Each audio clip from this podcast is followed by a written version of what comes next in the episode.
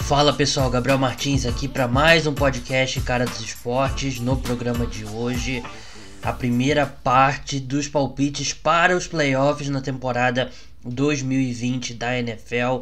Nessa comigo, o Gabriel Queiroz, eu e ele demos os nossos palpites para a Conferência Nacional, para a NFC, demos nossos palpites para as sete vagas de playoff agora. Aumentou, né? Sempre bom lembrar. E a discussão ficou bem legal. Depois, depois que eu conversar com o Gabriel Queiroz, eu vou falar um pouco da troca que enviou o Yannick Ngakwe do Jacksonville Jaguars para o Minnesota Vikings. Lembrando que esse programa é um oferecimento dos apoiadores do podcast Cara dos Esportes, o programa aí de financiamento coletivo que eu lancei na semana passada, que está crescendo muito rápido. Tenho só a agradecer a todos vocês que estão colaborando. A gente ainda tem um caminho longo pela frente, mas esse começo não poderia ter sido mais positivo. Então vamos lá para minha conversa com o Gabriel Queiroz. Gabriel Queiroz aqui comigo, meu colega aí de cobertura da NFL, escreve lá pro Liga dos 32 e contratualmente obrigado a falar que ele jogou futebol americano no Rio de Janeiro, já sofreu uma concussão, jogou como cornerback. Duas concussões. Duas concussões. Já... Teve uma lesão no dedo também, não foi? Foi, uma luxação no, no dedo indicador da mão esquerda. Viu? Acompanhei toda a carreira dele, desde que surgiu como rookie lá no Piratas de Copacabana. É o Gabriel Queiroz. E aí, Queiroz, como é que você tá? Fala, Gabriel. Fala todo mundo. Tô feliz, tô animado. É, por mais que o nosso contexto aqui de esportes americanos não seja dos mais favoráveis é, no sentido de jogos acontecendo, né? Porque a gente está vendo os protestos que estão acontecendo lá, principalmente na NBA e na NFL também, mas como é playoffs da NBA, tá pegando bastante questão racial, né? Então é um final de semana importante, mas é, tô, tô feliz que a, a temporada tá chegando. Eu acho que esses protestos são importantes. Eu tô muito ansioso para ver como é que vão ser esses protestos na NFL, porque a gente sabe, né, que assim, a NBA é uma liga muito mais progressista que a NFL. E os jogadores vão protestar e eu quero ver, eu tô ansioso para ver como é que vai ser isso. É, realmente, né? E a gente viu, a gente tá gravando aqui, esse programa vai ao ar no, no domingo, a gente tá gravando aqui na quinta-feira, vamos bater aqui na madeira para ninguém se aposentar, ninguém se machucar até lá. É, até muito NBA realmente, eu concordo com tudo que o Kerar falou. E a gente tem que ligar também ao Kaepernick, né? Que eu acho que muito desse movimento começou lá atrás com o Kaepernick, né? E até foi uma coincidência daquelas absurdas, né? Que ontem foi o dia que os jogos foram adiados por protesto dos jogadores dos Bucks e depois os outros jogos seguiram. Foi exatamente quatro anos depois da primeira vez que o Kaepernick ajoelhou durante o hino dos Estados Unidos para protestar contra a violência policial contra minorias nos Estados Unidos, né? Então ver como é que as coincidências funcionam. É, até você ouvir esse programa, a gente vai, já vai ter mais. Já vai ter clarificado mais o que vai acontecer. Os jogadores da NBA decidiram por é, recomeçar os playoffs. A gente, nesse momento aqui que a gente está gravando, não sabe se vai ser no, na sexta ou no sábado. Mas o programa aqui hoje a gente vai falar de dos nossos palpites. Primeira, quer dizer, já é a penúltima parte dessa série que a gente já passou por palpites ousados que o Queiroz participou aqui. A gente fez palpites pro os jogadores que vão liderar as principais é, estatísticas, né? Jardas passadas, recebidas, terrestres, sexo, enfim. E no último, no penúltimo programa de palpites, eu, o João e o Rodrigo demos nossos palpites para os prêmios individuais, né? MVP, defensor do ano, que é, é, algo que eu gosto de fazer sempre quando a temporada está para começar. E hoje, o penúltimo episódio, a gente vai dar nossos palpites para os playoffs da NFC Conferência Nacional e eu vou puxar aqui o, a cortina para mostrar os bastidores. Eu mandei uma mensagem para o Queiroz falando que eu tinha mudado de ideia, que a gente ia começar pela AFC, só que aí no programa, na hora de gravar, não sei o que, que deu em mim. Eu falei, não, o próximo programa vai ser NFC. Aí tive que mandar outra mensagem pro Queiroz para falar para mudar de novo. Então, pelo meu erro do, pod, do último podcast, a gente vai começar pela Conferência Nacional, que acho que é a conferência que está mais aberta, né, Queiroz? A gente vê na, na a gente vai é, a gente vai falar no próximo programa.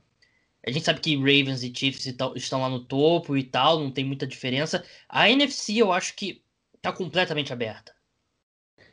Não, concordo com você. Assim, eu vejo um time, sem querer dar spoiler da discussão, mas eu vejo um time um pouco acima, que é obviamente a de 1, e depois um bolo com seis, sete times que estão praticamente na mesma prateleira. Claro, um, uns um pouquinho mais consolidados, outros subindo um pouquinho mais, mas uma, é, é uma conferência muito aberta, tanto que a gente vê é, tanto, tanto times mudando tipo, desempenho, o time que vai pro Super Bowl no, no ano seguinte não vai pros playoffs, então a NFC tá muito aberta, não tem, claro, número um ali. para mim tem um cara que tá um pouquinho acima, mas no geral uma conferência muito, muito aberta. E eu acho que vai ser legal discutir isso aí. É verdade. É, ponto, alguns pontos importantes em desde 1990, e foi uma informação que o perfil da NFL Brasil postou tem algumas semanas. É, pelo menos quatro times que foram aos playoffs em um ano deixam de ir no ano seguinte. A gente tem muita tendência a repetir muito dos nomes, mas tem a NFL é uma liga que tem uma paridade incrível. A liga, é, tirando o Patriots, é a liga mais equilibrada esportivamente falando no mundo. E outro ponto importantíssimo, primeiro ano que a gente vai ter sete times em cada conferência nos playoffs, né? É, é algo que ficou meio perdido porque aconteceu tanta coisa desde que essa regra foi mudada. Eu lembro que lá atrás eu, eu, eu e o Queiroz discutimos aqui sobre essa liga quando ela foi. Essa liga, essa mudança na regra da liga, quando ela foi anunciada, e a gente já falou que a gente é contra, né? Continua contra, Queiroz? Continuo contra. É, eu continuo contra também.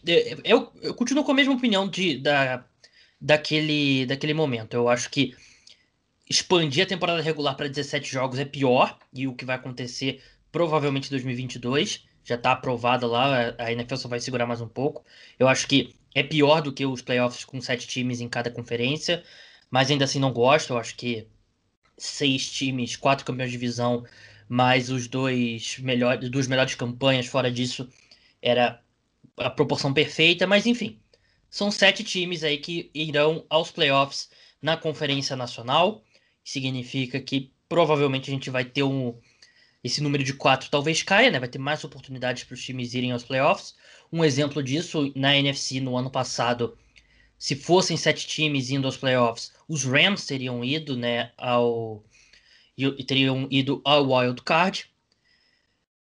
Seed número um agora é o único time que tem é, a vaga garantida já na segunda rodada dos playoffs, tem aquele bye na primeira rodada.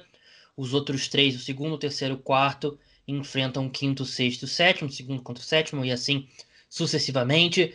Mas enfim, atualizadas as regras aí na sua cabeça, caso você tenha esquecido e tem motivo para esquecer porque aconteceu muita coisa mesmo no mundo. Vamos começar pela NFC Leste, Queiroz. Porque eu, eu gosto de começar pela divisão do, do time que venceu a conferência, mas eu acho que é a divisão mais interessante para a gente debater, então vou deixar lá para o final. Então vamos começar pela NFC Leste, que é a casa do Dallas Cowboys, New York Giants, Philadelphia Eagles e o Washington Football Team. Queiroz, quem você acha que vai vencer essa divisão? Então, quem vai vencer a famigerada melhor divisão da NFL, por motivos óbvios, hum. é o Dallas Cowboys. Para mim, o Dallas Cowboys, ele, apesar de trocar o head coach, ele manteve a base do time, que é uma coisa que a gente vem conversando é, durante essa off-season, que vai ser importante, porque por tudo que a gente já falou, né? Não teve pré-temporada, jogos de pré-temporada, muitos, é, muito menos treinos, e apesar da troca no comando técnico, a base do time foi mantida. O ataque, principalmente, não perdeu muitas peças. O Dak Prescott parece que vai jogar sob franchise tag, a gente não tá vendo mais muita confusão sobre isso, apesar de eu achar que o Cowboys marcou muita bobeira nessa situação, porque, como já falei aqui algumas vezes, eu sou fã do Dak, e eu acho que, assim, com todo respeito a Giants e Washington, não dá para brigar nessa divisão, sobra Cowboys e Eagles. E para mim o Eagles é, tá um pouquinho abaixo. É, tem muitos problemas com lesões. No momento que a gente está gravando aqui, eles acabaram de perder o André Dillard, que estava projetado para ser o left tackle da equipe. E já, te, já perdeu o, o, Brooks, o guard. Agora mais uma peça. O Carson Wentz não é um cara que a gente pode confiar que vai ficar saudável durante os 16 jogos. Não estou chamando de, de injury prone, estou dizendo que a gente não pode confiar que ele vai ficar 16 jogos saudáveis, que ele vai jogar os playoffs, porque toda temporada ele tem uma lesão. Então você perder possíveis dois, possíveis não, provavelmente dois titulares não é bom, então para mim Dallas leva vantagem e o Dak Prescott e o Dallas Cowboys vão, vão brigar nas cabeças, como eu gosto de brincar. É, essa é a divisão que tem um gap bem grande, tinha um gap, um gap bem grande dos dois primeiros para os dois finais, né, no Cowboys e Eagles lá em cima, Washington e, e Giants lá embaixo, e eu não vejo esse gap diminuindo, e acho que a gente já pode até adiantar é, tanto. Acabou que eu, a gente discutiu sobre a lesão. Eu, é aquele mesmo esquema, eu não sei os palpites do Queiroz. Eu sei um palpite, que é o do Philadelphia Eagles indo como wild card, né? Porque a gente estava discutindo a lesão do Andre Diller. E eu tô com ele também. Eu coloquei o Dallas Cowboys vencendo a divisão da, da NFC Leste e coloquei o Philadelphia Eagles, Philadelphia Eagles indo aos playoffs como wild card. É, o Dallas Cowboys que não foi aos playoffs, é um time que teve bastante azar, perdeu um monte de jogo com placar é, apertado, que é, é, azar, é azar mesmo. Eu acho que isso pode facilmente se reverter. E é aquilo que eu tenho falado sobre o Dallas Cowboys. Eu, eu acho que o Dallas Cowboys, apesar de ter um head coach novo, ele tem a continuidade com o Kellen Moore como coordenador ofensivo, ele vai permanecer chamando as jogadas, e o Cowboys teve o, a segunda maior média de jardas por jogada no, na última temporada. É um time que ficou fora dos playoffs por um azar gigantesco.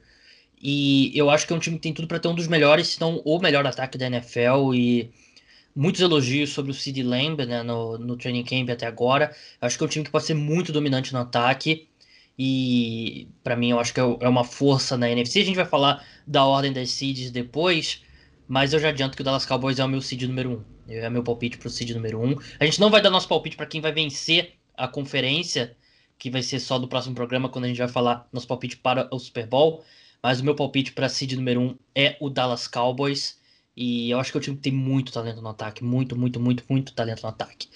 Mas vamos falar um pouquinho do Eagles também, Queiroz, que é o nosso palpite aí para é, para o Wild Card, um dos três Wild Cards. É um time que sofreu muito com lesões no ano passado. Eu acho que o Carson Wentz ele não recebe o crédito suficiente para como ele conseguiu carregar esse time aos playoffs. Foi o primeiro quarterback a passar de 4 mil jardas sem ter nenhum wide receiver com mais de 500 jardas, que é uma estatística bem impressionante.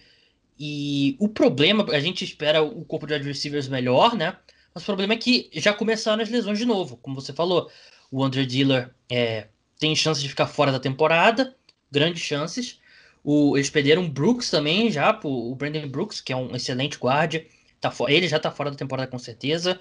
A equipe provavelmente vai colocar o, Andrew, o Jason Peters de volta para left tackle. Ele jogou bem no ano passado, só que ele não tem condição física de aguentar 16 jogos, a gente viu no ano passado. E vai tentar, vai encontrar um substituto ali como guarda. É mais fácil encontrar um novo guarda do que um novo tackle. Mas acho que o teto do Philadelphia Eagles depende muito de o quão saudável esse time vai é, permanecer ao longo do ano, porque é um time que tem sempre muito talento e é sempre o que sabota a equipe. Não, pra mim você foi perfeito. É o que você falou. O Carson Wentz ele é muito talentoso. Eu gosto muito dele. Se a gente tivesse aquele aquele negocinho do Madden que você desabilita lesões, para mim o Eagles talvez estivesse acima do Dallas Cowboys, mas a gente sabe que na vida real não é assim. E o Carson Wentz, apesar de ter talento para carregar esse time aos playoffs, como vem fazendo, ele tem problemas para ficar saudável e não só ele, todo o time do Eagles. Então isso para mim é um fator que pesa. É, se você falasse para mim, ó, garantisse que o Ashon Jeffrey vai ficar 100%, o Deshaun Jackson vai estar 100%, o Jalen Riggle é calouro, mas assim, é, basicamente as esperanças do ataque vão, vão ser em cima do, do rookie. E isso não é, não é bom. Não, o wide receiver é uma, é uma, posição difícil de se adaptar. São poucos nomes que já explodem no ano 1, apesar de terem. E assim, vai depender muito do Carson Wentz. Ele tem talento para isso. A questão é se o elenco não vai todo explodir de lesão. Se o elenco conseguir ficar saudável, se esses nomes que eu falei, principalmente né, no corpo de recebedores, conseguirem ficar 100%, aí tudo bem. Aí o Eagles é, acho que vai, vai conseguir ser competitivo, brigar lá em cima quem sabe vencer uns dois jogos de playoffs, mas enquanto isso, enquanto não se provar um time saudável, enquanto eu não ver eles em campo, porque a gente está aqui projetando, né? Então, a partir do momento que a gente vê eles em campo, vê que eles estão jogando 100%, que eles conseguirem se manter saudável, tudo bem. Enquanto isso, para mim ainda está um, um, passo atrás do Dallas Cowboys, mas é o que eu tô falando. Não me surpreenderia se fosse para os playoffs ganhar o jogo, porque é um time sim muito talentoso, só que as lesões atrapalham muito. É, é um time que a identidade dele é a força, é realmente ter um, uma das, se não a melhor linha ofensiva na NFL. E com essas lesões, eu acho que. Não, o André Diller ele jogou mal como calouro, né? Você não tinha nenhuma garantia que ele ia ser um grande left tackle esse ano. Mas aí você já começa a perder dois titulares que você estava projetando. Então é difícil acreditar que a linha ofensiva do Philadelphia Eagles vai repetir ali o desempenho que ela foi uma foi a melhor da última temporada, né? Ou ela ou a do, do Indianapolis Colts. Então, se a linha ofensiva não for ultra dominante, você precisa compensar em outros lados. E, e é o que você falou: o Jeffrey, o Deshaun Jackson, o Jalen Rago, todo mundo vai conseguir ficar em campo. E o Carson Wentz vai conseguir ficar em campo os 16 jogos. Ali a, a secundária vai segurar melhor. É um time que investiu bastante reforço na secundária. Então, tem várias questões aí que vão definir o teto do Philadelphia Eagles. Mas acho que o, o piso desse time é bem seguro. Eu acho que é um time que, na pior das hipóteses, vai brigar mesmo por um wild card. Vamos avançar de divisão? Vamos para NFC Norte, que é a divisão do Green Bay Packers, Chicago Bears, Minnesota Vikings e Detroit Lions. É, esse é um pouco de spoiler, porque no meu programa dos palpites ousados eu já, já falei o que eu acredito dessa divisão. Então por isso eu vou começar pelo Queiroz. Queiroz, quem que você acha que vence essa divisão? É, eu sou um pouco mais conservador, como eu já falei também no, no, no podcast dos palpites ousados. Eu vou de Green Bay Packers. Para mim, ainda ainda está no topo. Eu não consigo ver, principalmente com os outros três times da divisão se enfraquecendo. O Lion, é, o Lion, calma, o Lions eu vou falar depois, mas assim, Bears e Vikings claramente se enfraqueceram. E, e o Lions, cara, o Lions. É... Depois você pode falar até um pouco do Lions, mas eu, eu não consigo me sentir seguran... É, segurança com o Lions. É um time que. Eu vou repetir o que eu falei no outro podcast. Eu... Sempre parece que tem alguma coisa errada com o Lions, acontece alguma coisa de última hora, um erro de arbitragem, um lance bizarro. É...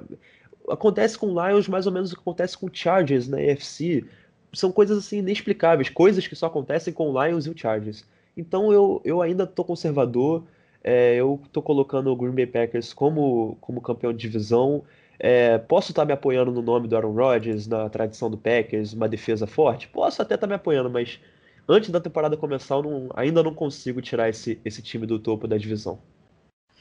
É, como eu falei no podcast lá das, dos palpites ousados, o meu palpite para essa divisão é o Detroit Lions.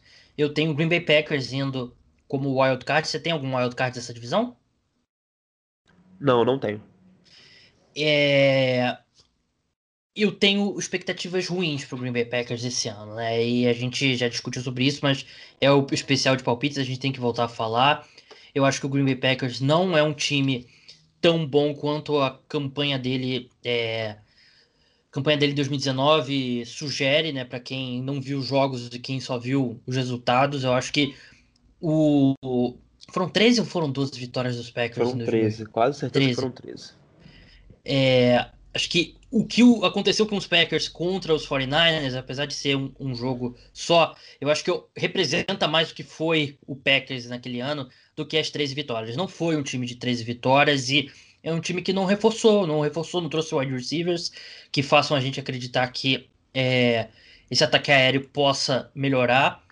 E a defesa tem tudo para continuar sendo muito boa. Eu, eu até acho que pode ser uma das, se não a melhor da NFL mas eu não confio em nada. E a gente já tá aí vendo quatro anos, basicamente, de Aaron Rodgers em declínio. Uma hora a gente tem que acreditar que ele tá em declínio mesmo, porque são muitos anos que ele não joga no melhor nível. E tudo bem, é, a linha ofensiva é muito boa, mas o corpo de wide receivers não é o ideal. Ainda assim, ele tem o Davante Adams, que é um dos melhores wide receivers da NFL.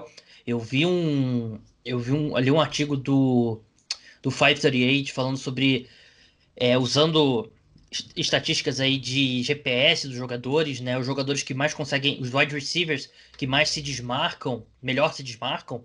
E o, o Davante Adams, mesmo não sendo dos mais rápidos, ele é o wide receiver que mais gera separação em passes intermediários. Então ele ajuda bastante o, o Aaron Rodgers. E eu não acho que eu não acho que eles vão ter poder de fogo suficiente para repetir o desempenho de vitórias do ano passado. Acho que é um time que pode até evoluir apesar de eu achar que é difícil sem os reforços no ataque, e ainda se vencer menos jogos. Enquanto eu vejo no Detroit Lions um time que tem tudo para ter um dos melhores ataques da NFL, vinha tendo um dos melhores ataques da NFL até o Matthew Stafford se lesionar.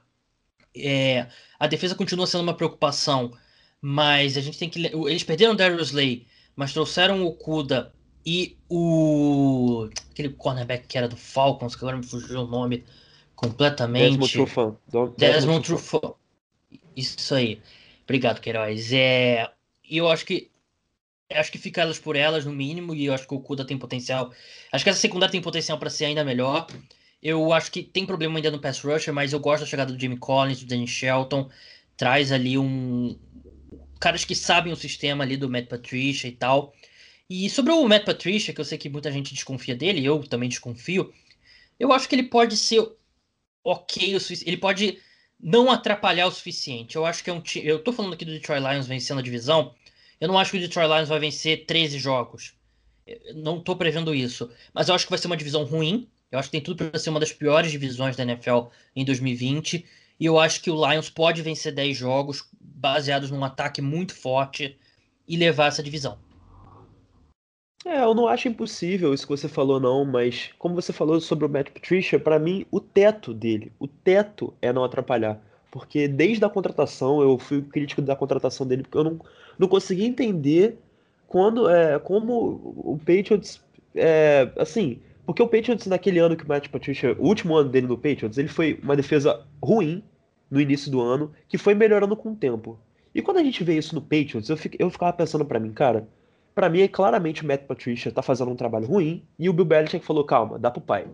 E aí ele corrigiu os erros, porque eu não consigo ver mérito no Matt Patricia naquela defesa, então eu fui um crítico da contratação.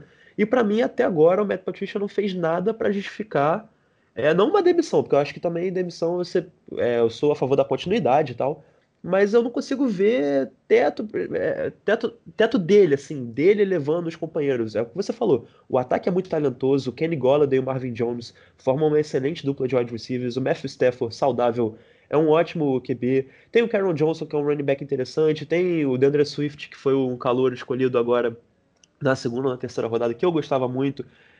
Tem uma linha ofensiva ok, nem, com, nem cheia de buraco e nem boa.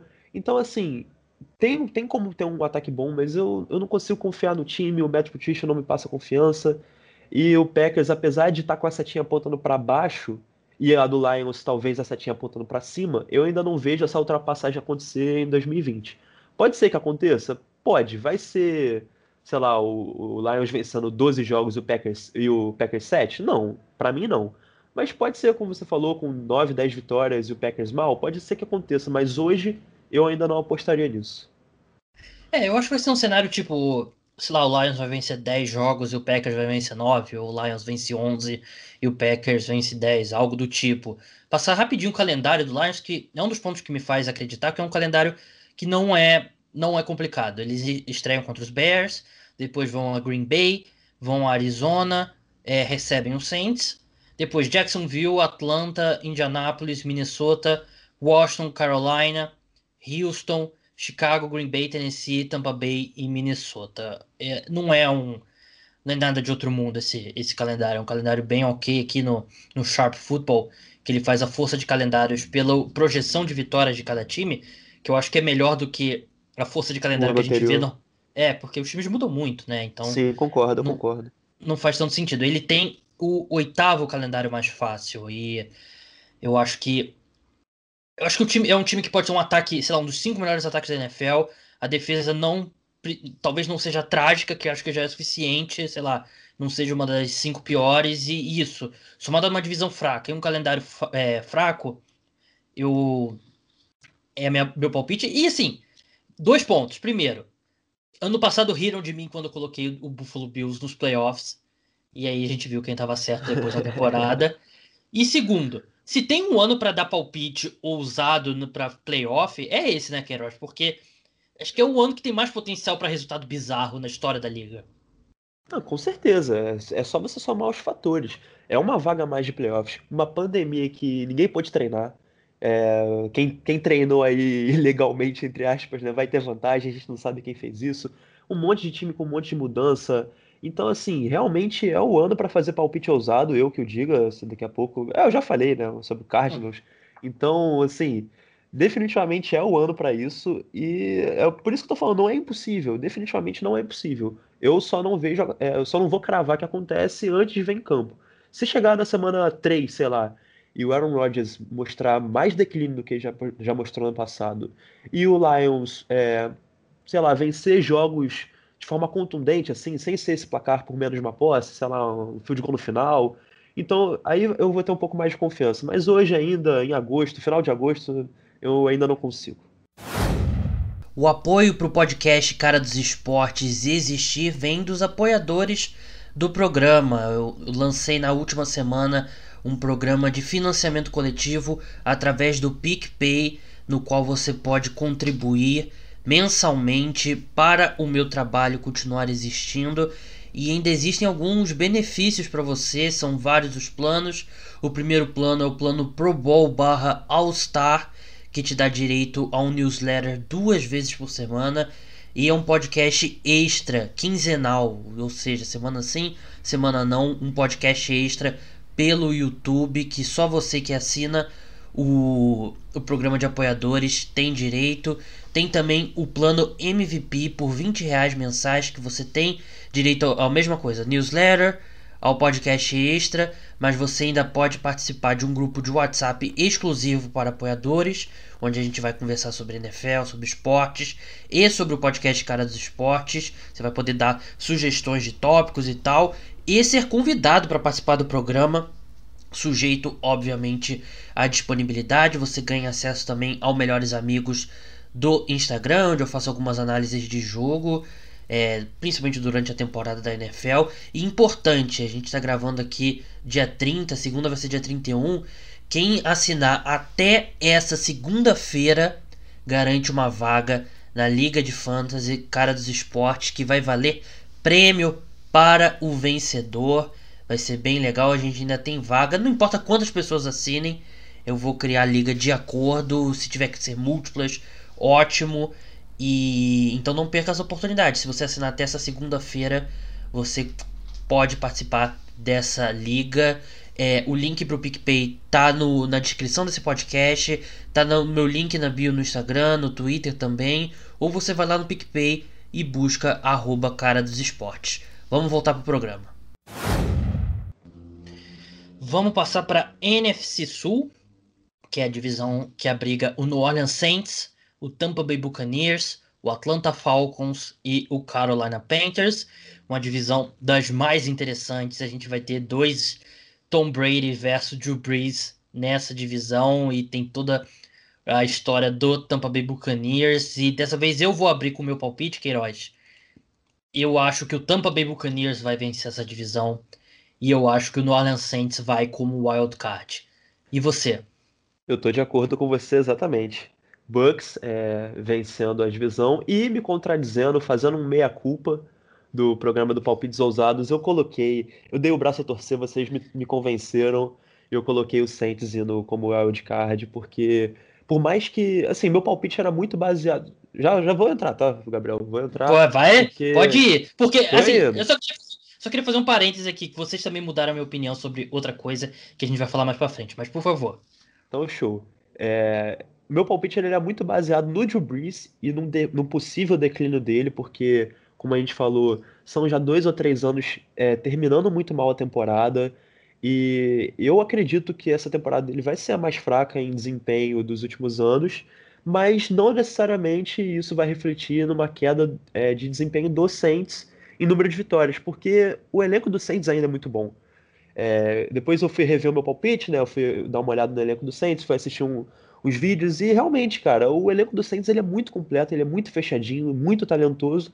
E mesmo que o Drew Brees caia de desempenho, eu, eu não ve agora eu não vejo mais, ainda mais com essa vaga adicional de playoffs, como eles podem ficar de fora. A não sei que seja um desastre completo, um Peyton Manning de 2015, mas é, mesmo com o Drew Brees caindo no desempenho, que essa eu mantenho, eu acho que ele vai cair, eu acho que o Saints ainda vai ter, vai ter vitória suficiente para ir para pelo menos como wild card. É, eu concordo plenamente. Eu acho que é um time que, que tem muito talento para conseguir compensar, assim, com essa queda que eu acredito que o Drew Brees é, é, bem provável, bem provável talvez seja exagero, mas bem possível, vai. Bem possível que ele vai ter, né, pelos motivos que o Queiroz falou, é, acho que o, o, isso limita o teto da equipe. Eu não acho que é mais um, como eu botei, não botei no wild card. Mas é um é, algo que o talento desse time faz essa equipe ter um, um, piso, né? E se o pior acontecer com o Drew Brees, né? Se ele se machucar, por exemplo, porque jogadores mais velhos se machucam com mais frequência, né? Pode. Ano passado foi foi azar, né? Ele bateu com a mão no, se não me engano, no Aaron Donald. Capacete, foi no capacete é, do Aaron Donald. Isso é azar, mas muitas lesões, o jogador fica mais velho, não é azar, ele se machuca porque ele fica porque ele tá mais velho, ele se recupera mais devagar e tal. E eu acho que é, até se isso acontecesse, por exemplo, eles têm o James Winston vindo do banco, que com esse nível de talento nesse time, eu acho que o Saints pode continuar competitivo com, com o Winston. E é um time que tem bastante talento na defesa também, né? É uma boa defesa, ainda mais se o Davenport continuar evoluindo ao lado oposto do Cameron Jordan. O Marshawn Lattimore, ele já mostrou muito potencial e tal. Uma ótima dupla de safeties no Marcus Williams e no, no Malcolm Jenkins. Enfim, é um time que tem muito talento, que te dá um piso bem alto, né? Mas eu acredito que o Tampa Bay Buccaneers tem um teto maior. E eu mantenho meu palpite do, do podcast Palpites Ousados. Eu acho que o Tom Brady ele vai ter um ano melhor do que o Drew Brees. E a minha, o, o que a minha questão com isso, Queiroz, é definir ali quem vencer e quem vai pra, como wildcard, porque eu acredito que o Tampa Bay Buccaneers vai ser um time muito melhor no fim da temporada do que no início da temporada. Eu acho que é um time que pode ter alguns tropeços que a gente não espera no começo da temporada, porque um, tem um quarterback novo, tem um quarterback novo, tem um Tyrande novo, tem e quando você muda o quarterback, não só não é qualquer quarterback, você traz uma de todos os tempos, eu acho que pode ter uma curva de, de aprendizado. Eu não sei se esse time vai ser tão bom imediatamente, mas eu acho que é um time que pode chegar em dezembro jogando o melhor futebol americano da NFL. Eu não acho isso um absurdo, porque tem muito talento na defesa também. A secundária tem tudo para ser muito boa. Eles têm uma dupla de edge rushers com o Shaq Barrett com Jason Pierre-Paul. Eles têm um Vita Veia e o Indomo Kunsu no interior da linha defensiva. Tem o Lavonte David, que é um, um dos melhores inside linebackers da NFL. Devin White, que é muito promissor. Então, é um time que pode chegar em dezembro jogando como o melhor time da NFL. Mas pelo começo que eu projeto um pouco mais devagar, pode ter alguns tropeços ali que faça, em vez de ser um time de 13 vitórias, ser um time de 11 vitórias. Mas ainda assim eu acho que vai ser suficiente para o Tampa Bay Buccaneers é, roubar essa divisão do Saints. E um ponto importante sobre o Saints, né, Queiroz?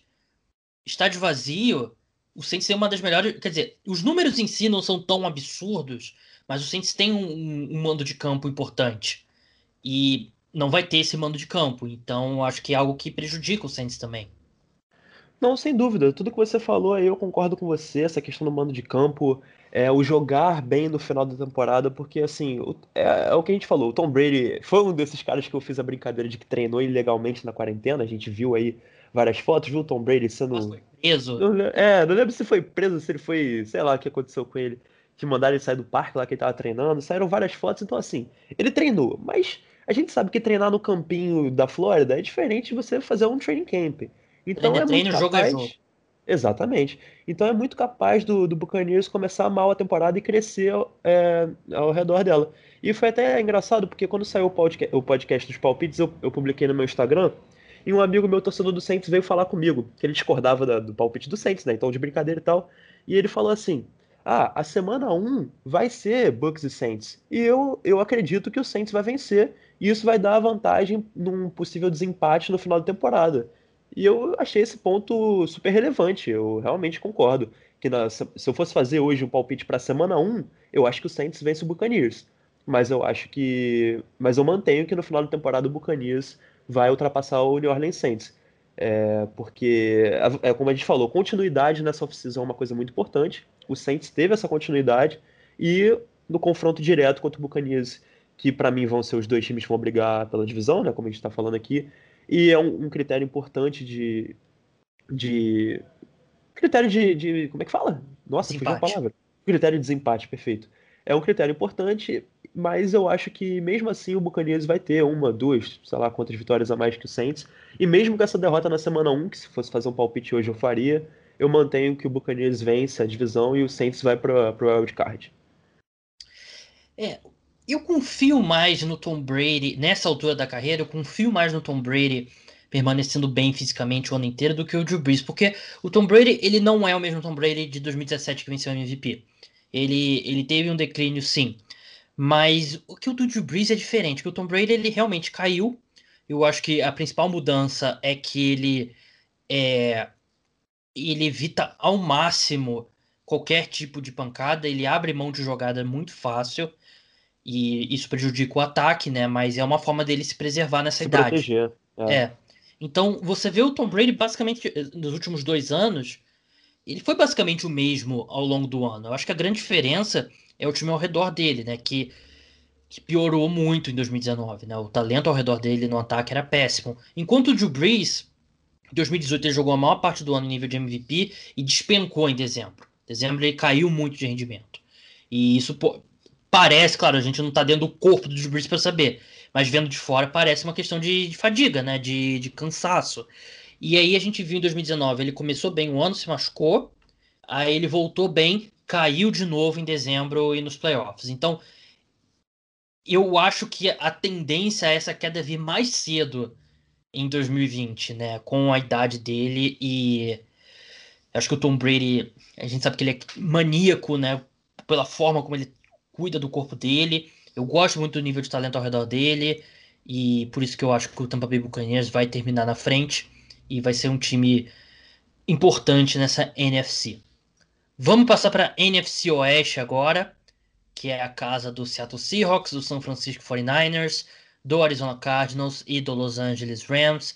Eu já sei qual o palpite do Queiroz, mas por favor, Queiroz, qual o seu palpite para a divisão e para o wildcard? Falta um wildcard seu ainda. É, então, o meu palpite para divisão não é o Arizona Cardinals. Meu palpite para divisão é o Seattle Seahawks e o Cardinals é o Wild Card. E aí é a primeira, primeira e acho que a única bomba da minha lista, né? Que voltando lá no podcast palpite, eu ainda não sabia muito bem como reagir quando ele falou, mas o, o Felipe Lawrence, o quarterback, né? Ele, o palpite dele foi que o 49ers não ia para os playoffs. E eu não soube muito bem reagir quando ele falou isso, eu fiquei meio perdido. Eu falei, nossa, mas não vai? Eu fui olhar os números assim e eu falei, bom, pelo menos ele tá concordando com o meu palpite de Cardinals aqui, depois eu analiso isso melhor. E aí, olhando número a número, pensando bastante sobre isso, eu concordei com ele, cara. Eu tô botando o Seahawks como o vencedor da divisão e o meu Arizona Cardinals, meu xodó da temporada, o time que eu torço desde criancinha, uhum. é o Arizona Cardinals, vai ser o wildcard. Então, o meu palpite é o Seattle Seahawks vencendo essa divisão. E não tem o wildcard vindo dessa divisão. Por isso que eu falei lá. Eu, é, não que você. Não é que eu não que... Estou decepcionado. Não é que eu não tô querendo dar o braço a torcer. Mas aconteceu bastante coisa depois do que. Depois daquele programa, né? Porque o Debo Samuel sim. tá machucado, deve começar a temporada machucado. Brandon Ayuk sofreu lesão eles trouxeram o, o Kevin White e o Tavon Nossi pro corpo de wide receiver, que era, já era um corpo de wide receiver ruim. Eles, o, o Kyle Juchek, é, o Kyle Juchek saiu de treino com uma lesão muscular. O Nick Boza não deve voltar a treinar ainda nesse training camp. Então é muita coisa acontecendo para um time que eu já esperava. Eu esperava uma queda, mas eu achava que não ia ser suficiente para tirar ele dos playoffs. Mas eles vão começar com tantos problemas já e que eu não sei se vai ser capaz dele se recuperarem ao longo do ano. E eu confio no Jimmy Garoppolo. Eu acho que ele pode jogar bem melhor do que ele jogou em determinados momentos. Bem melhor não, pode jogar melhor do que ele jogou em alguns momentos do ano passado. Eu já falei isso aqui várias vezes, vou me repetir. Eu acho que ele pode jogar consistentemente no nível que ele jogou nos melhores jogos dele de 2019. Mas eu não acho que esse salto virá com um corpo de wide receivers tão, tão baleado, né? E aí você começa a contar, o George Kittle, tudo bem melhor terreno da NFL. Mas aí você começa a contar que o Jordan Reed vai, vai ter um papel nesse ataque, né? E você que pensa, Jordan... você que pensa.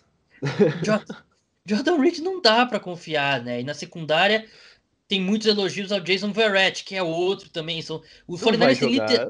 tem literalmente os dois jogadores. Não tem como, é. Eles têm literalmente os dois jogadores que mais se machucam na NFL.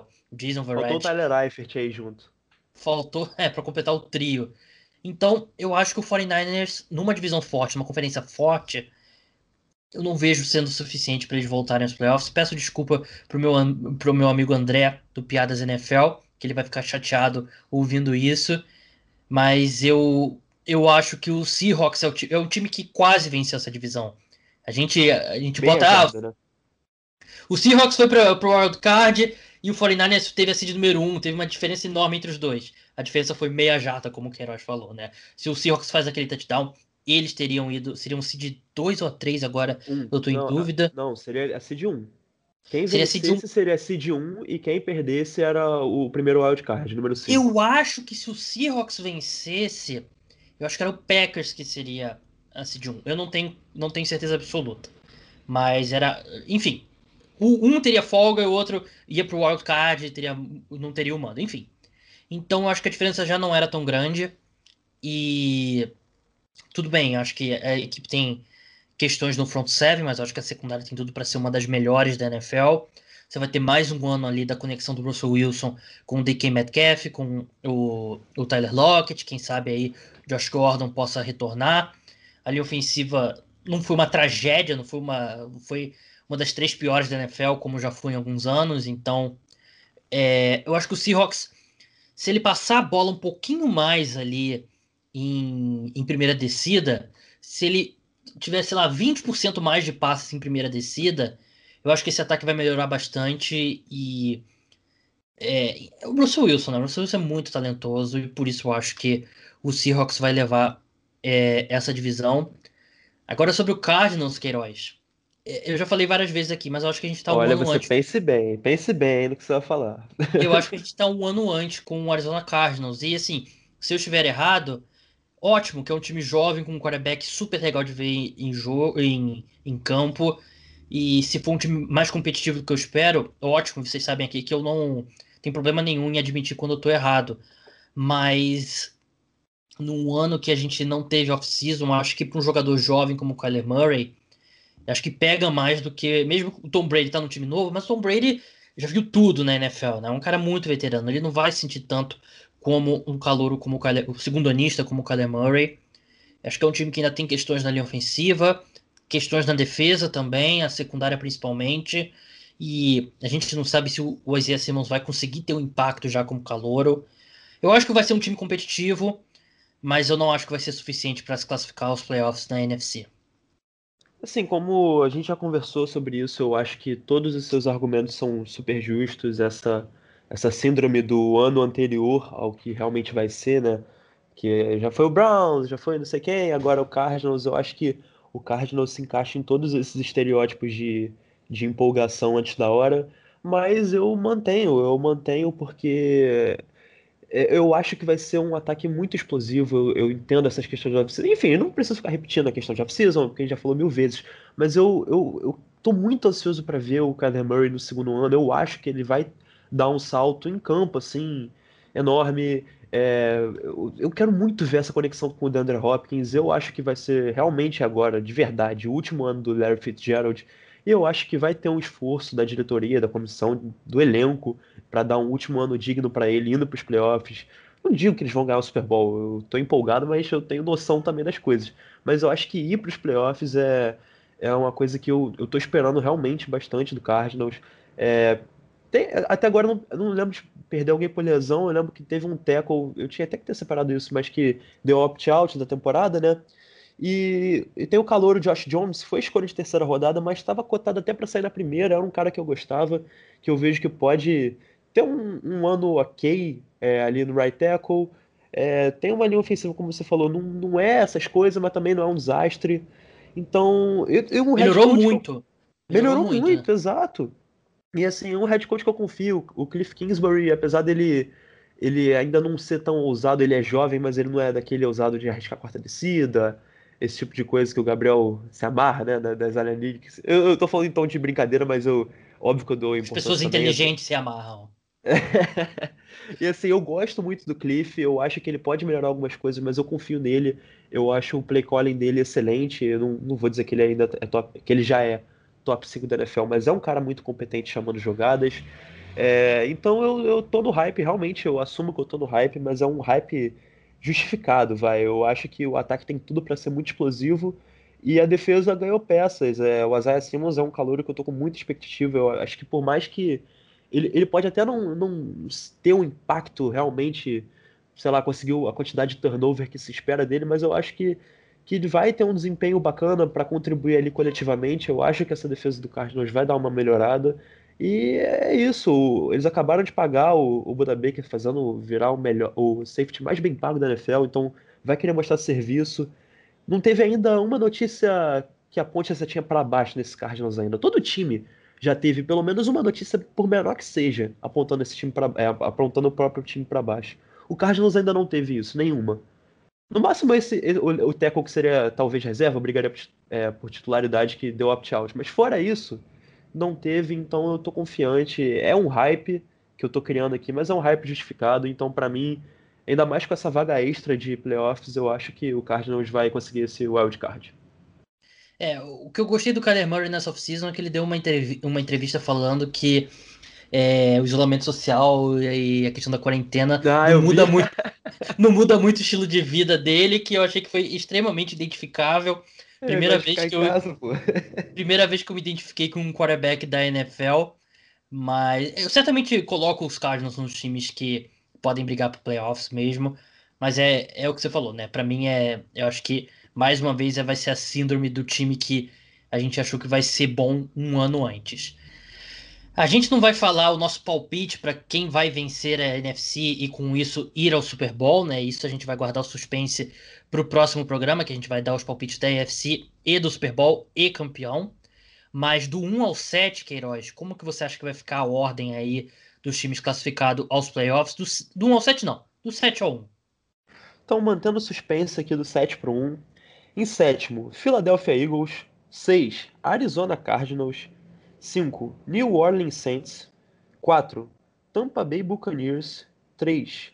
Green Bay Packers. 2. Seattle Seahawks. E para mim o primeiro, Dallas Cowboys. É, o meu ficou Green Bay Packers na sétima. Eu vou fazer como seriam os jogos do Wild Card. O Green Bay Packers é a seed número 7 no meu, enfrentaria o Seahawks em Seattle, seed número 2. O Philadelphia Eagles, seed número 6, viajaria a Tampa para enfrentar o Tampa Bay Buccaneers, que é a seed número 3. O New Orleans Saints viajaria a Detroit para enfrentar o Detroit Lions, seed número 4, Saints 5, Detroit Lions 4. E até que foi a última vez que o, que o, Lions foi aos playoffs, o jogo foi contra o Saints. Eu lembro bem desse jogo que eu estava assistindo lá no Equador. E seed número 1, Dallas Cowboys. Eu acho que o Dallas Cowboys vai ter uma ótima temporada. Mas é isso. Esses são os nossos palpites para os playoffs da NFC. Próximo programa, a gente vai dar nosso palpite para a NFC. E acredite se quiser, Queiroz, vai ser o nosso último podcast antes da temporada regular começar. A expectativa já tá lá no alto, a gente tá gravando isso aqui bem antes, mas eu já tô aqui como? Ansiosíssimo, porque preciso da minha dose de NFL semanal. É, um domingo com NFL é um domingo muito melhor, né? É verdade. É um pouquinho pior se você tiver com problemas com a internet, como eu venho tendo no, nos últimas semanas, tá duro aqui. Por isso até que eu não tenho postado podcast em vídeo. É, eu tenho, normalmente eu postava alguns trechos no Twitter e tal, algumas discussões inteiras no, no YouTube. Eu não tenho feito isso porque eu tenho tido muitos problemas com a internet. Aí para gravar em vídeo eu preciso de uma conexão mais estável, né? Então é, por isso que eu não tenho feito, mas enfim. Queiroz, muito obrigado pela participação e até a próxima. Valeu, Gabriel. Até a próxima. Na expectativa da temporada regular, já já ela chega. Falta pouco e tamo junto. Muito obrigado, Queiroz. E antes da gente encerrar, falar sobre uma notícia que aconteceu um pouco antes de eu começar a, a finalizar aqui a gravação desse podcast. Eu comecei. Eu tô gravando agora domingo de manhã, porque domingo de noite eu não vou poder fazer. Então vamos torcer aí, cruzar os dedos para mais nenhuma notícia bombástica acontecer. O Yannick Ngakwe foi trocado pelo Jacksonville Jaguars para o Minnesota Vikings após uma longa novela. Ele queria muito sair de Jacksonville, criou polêmica no Twitter. Ele não se ajudou, diminuindo bastante o valor dele mas os Vikings adquiriram ele por uma escolha de segunda rodada e uma escolha de quinta rodada condicional, que ela vai ela pode subir para uma escolha de quarta rodada se o Ngakwe for selecionado ao Pro Bowl ou pode subir até uma escolha de terceira rodada, se o Ngakwe subir, fosse selecionado para o Pro Bowl e os Vikings vencerem o Super Bowl. Então, não é tão provável assim, mas são as condições dessa troca. É, sobre a gente gosta sempre de falar sobre vencedores e perdedores nesse momento, né? Acho que tudo bem, é cedo, a gente ainda vai ver o a gente ainda vai ver na prática como que vai se desenrolar, mas no papel eu acredito que tem um vencedor e é o Jacksonville Jaguars. O Jacksonville Jaguars não tinha muito poder de barganha, o Ngakwe provavelmente não jogaria, ele não assinou nem a franchise tender dele e conseguiu um, um, retorno justo, uma escolha de segunda rodada, uma escolha de quinta rodada, que provavelmente vai ser uma escolha de quinta rodada mesmo, por um jogador que não queria ficar lá. E eu acho que o, os Jaguars conseguiram um retorno mais, mais do que justo, não, um retorno justo. Eu acho que a conversa de escolha de primeira rodada que chegou a rolar, eu sempre achei real, porque eu não via o Ngakwe com esse valor. Ele é um edge rusher muito bom, ele pressiona muito bem o quarterback mas ele não é um jogador de elite, né? Ele não é um top 15 na posição, né? Vou até pegar os números dele aqui, que eu tenho quase certeza que a maior marca dele de sex numa temporada foi 14,5. Não que sex seja a única coisa que importa, mas é mostra que ele não é não é um, um sec um daqui ó, não é nem isso, é ele teve uma vez na, na, carreira 12 sacks. Eu não sei porque que eu botei 14 sacks e meio, que seria uma marca expressiva. Mas ele teve uma vez 12 sacks e depois nunca mais que 10 sacks. Ele teve 8 em 2019, 9,5 em 2018, 2016, 8 sacks. Eu tô, eu tô falando sacks porque para pegar pressões é, é um pouco mais. Teria que pesquisar mais. Mas já ajuda a pintar aí que ele, ele é um bom edge rusher, ele é um bom pass rusher, mas não é um cara de elite. Então o preço que os Jaguars obtiveram por ele é bom sim. E agora do lado do Minnesota Vikings eu não gostei, eu achei que foi um pouco mais caro.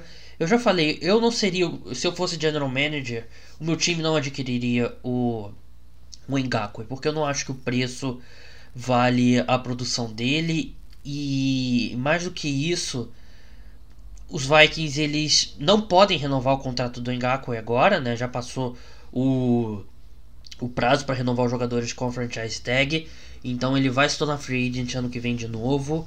E se os Vikings quiserem manter ele a longo prazo, primeiro que é um time que não tem muito espaço na folha salarial. Até é, saiu uma notícia do Courtney Cronin, que é um repórter que cobre. Ah, uma repórter, desculpa, que cobre o Minnesota Vikings para a ESPN dos Estados Unidos. É, o contrato do Ngakwe não pode ser renovado mas eles podem reestruturar.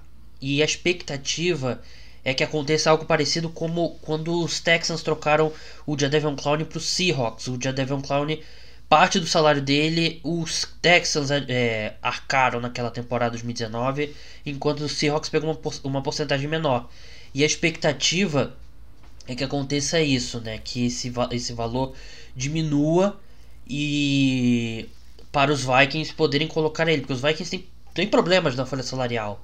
Me, dependendo de quanto que diminua esse valor, pode ser que ainda assim eles precisem reestruturar algum jogador, se desfazer de algum jogador, então não é tão simples assim. E a longo prazo, é, pensando que um edge rusher não é uma posição barata, claro que ele não vai receber dinheiro de Joey Bosa, nem dinheiro de Miles Garrett, mas ainda assim não é não é simples e os Vikings têm buracos em outras partes do elenco então eu, eu não gosto muito dessa troca, principalmente. Uma escolha de segunda rodada por um jogador que vai ficar no time só um ano é muito caro. Não é um bom, não é um bom investimento. Em, mesmo só se for tipo um wide receiver top de linha ou sei lá um um quarterback talvez, mas para um edge rusher eu não gosto desse valor e acho que se os Vikings é, renovarem com ele vai tirar ainda mais a, a versatilidade no, na folha salarial da equipe para reforçar os outros setores da equipe que a equipe precisa, como a secundária, por exemplo, como é, a linha ofensiva, o corpo de wide receivers. Então, eu não gosto. É, eu acho que o é um preço muito caro para pagar para substituir o Everson Griffin. Eu preferia ter permanecido com o Everson Griffin do que fazer essa troca, apesar do Ngakwe ser um, um pass rush melhor do que o Griffin, mas eu acho que é um preço caro, né? Se você essa escolha de segunda rodada, essa escolha de quinta rodada e possivelmente um contrato, eu não gosto desse preço pro pro Minnesota Vikings. Quem se ferrou nessa também é o Dalvin Cook, né? Que ele chegou a negociar com os Vikings, a negociação não andou muito, parou e agora com esse dinheiro investido no Minnesota Vikings, eu duvido muito que no mínimo esse ano ele não recebe esse contrato, né? E quem sabe seguindo em frente ele tenha mesmo que deixar os Vikings. Mas é isso, essa é a troca do Ngakwe para o Minnesota Vikings. Um destino até surpreendente, não esperava. Mas o podcast Cara dos Esportes volta na quarta-feira. Essa terça-feira, para quem é assinante do grupo do, do programa de financiamento coletivo, vai ter um podcast extra. Então, um podcast extra para quem, é, quem quiser escutar, é só ir lá no link no PicPay e assinar, é, assinar um dos planos que você vai ter direito.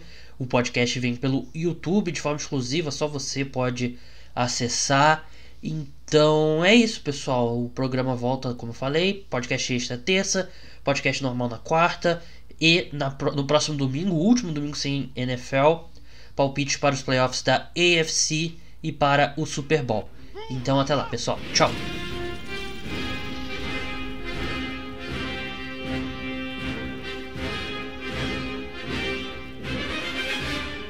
Bukanamo!